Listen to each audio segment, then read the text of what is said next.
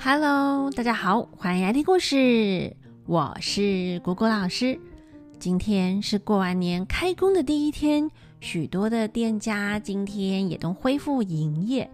那在神兽仙境才过完年，在街角的一家新店铺即将开幕，门上写着一个大大的“当”字，原来是一家当铺。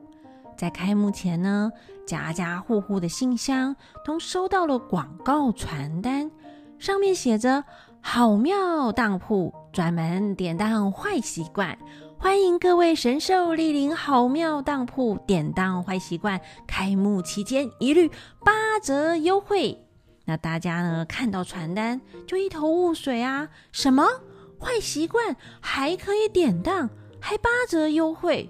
这是什么另类的宣传手法吗？还是这家店根本就不是当铺啊？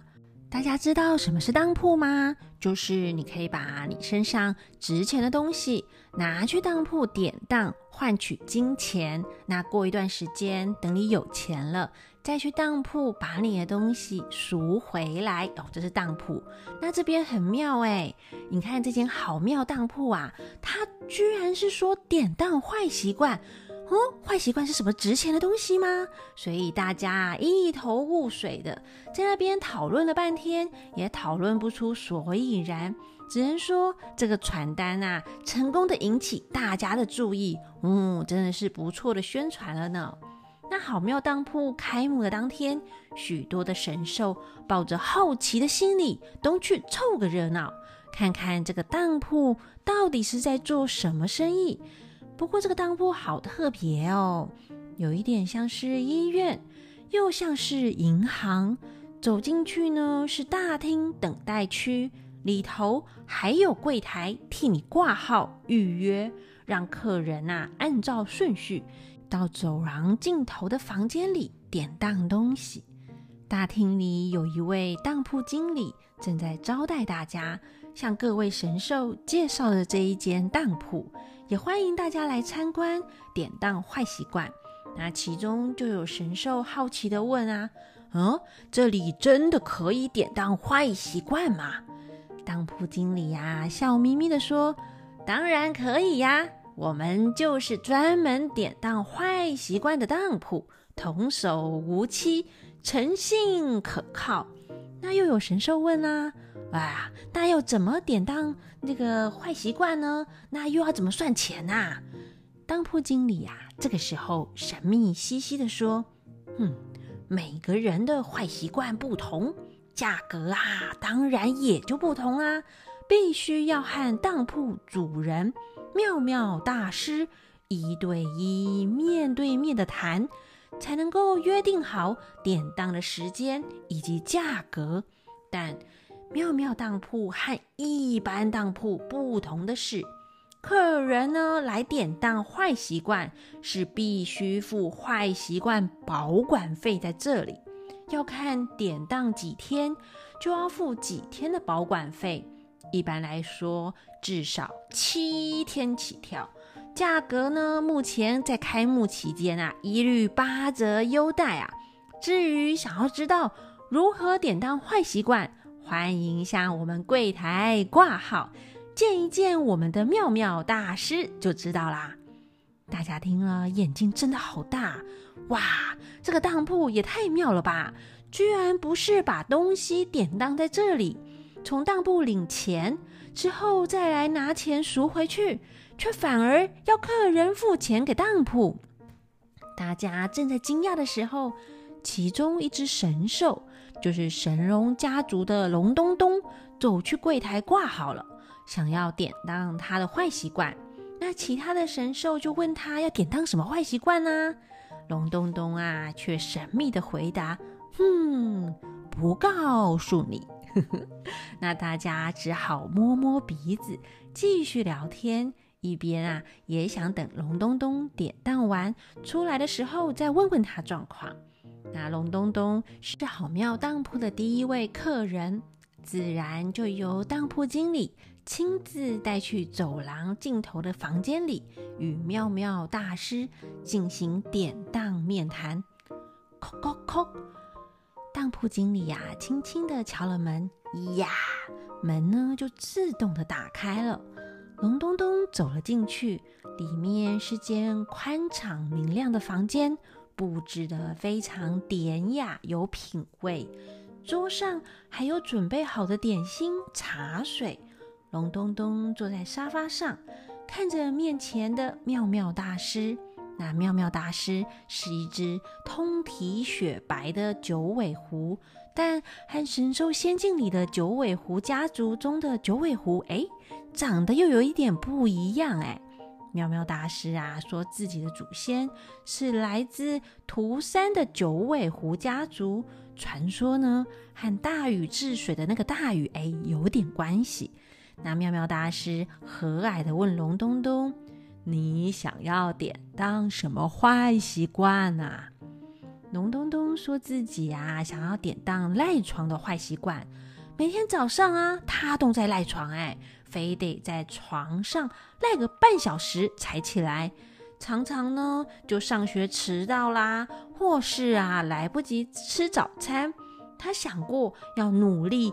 准时起床，改掉这个坏习惯，但很难很难做到哎。新的一年，他就想要奋发图强啊，认真呢，要当个好学生，要认真去上学。既然改不掉这个坏习惯，干脆就来当掉这个坏习惯了。那喵喵大师就说：“要典当这个坏习惯啊，嗯，没问题。”这个坏习惯很常见，保管费不会太贵，一天只要嗯，我算一算，十块钱。现在开幕期间八折优待，建议啊，第一次你可以先典当个七天，看看效果，可以再延长。你觉得怎么样呢？那龙东东说。哇，这么便宜呀！好啊，谢谢妙妙大师。那请问我要怎么把这个坏习惯当给你呢？妙妙大师就说：“你看着我的眼睛。”突然间，龙东东整个人好像被施了定身法一样，就被定住了。过了三十秒，妙妙大师啊就笑着说：“好了，我把你赖床的坏习惯收起来了。”你等一下到柜台缴保管费就可以了，顺便帮你预约七天后回来赎回这个坏习惯，或是啊你要延长典当的时间都可以。那龙东东恢复正常后，心想：啊，刚刚有发生什么事吗？不过啊，他还是听妙妙大师的话。去柜台缴钱，拿预约单后就离开了。离开前，其他的神兽好奇的问他典当的状况。龙东东啊，抓抓头，其实他也说不出来哎，他自己呢也不确定到底发生了什么事。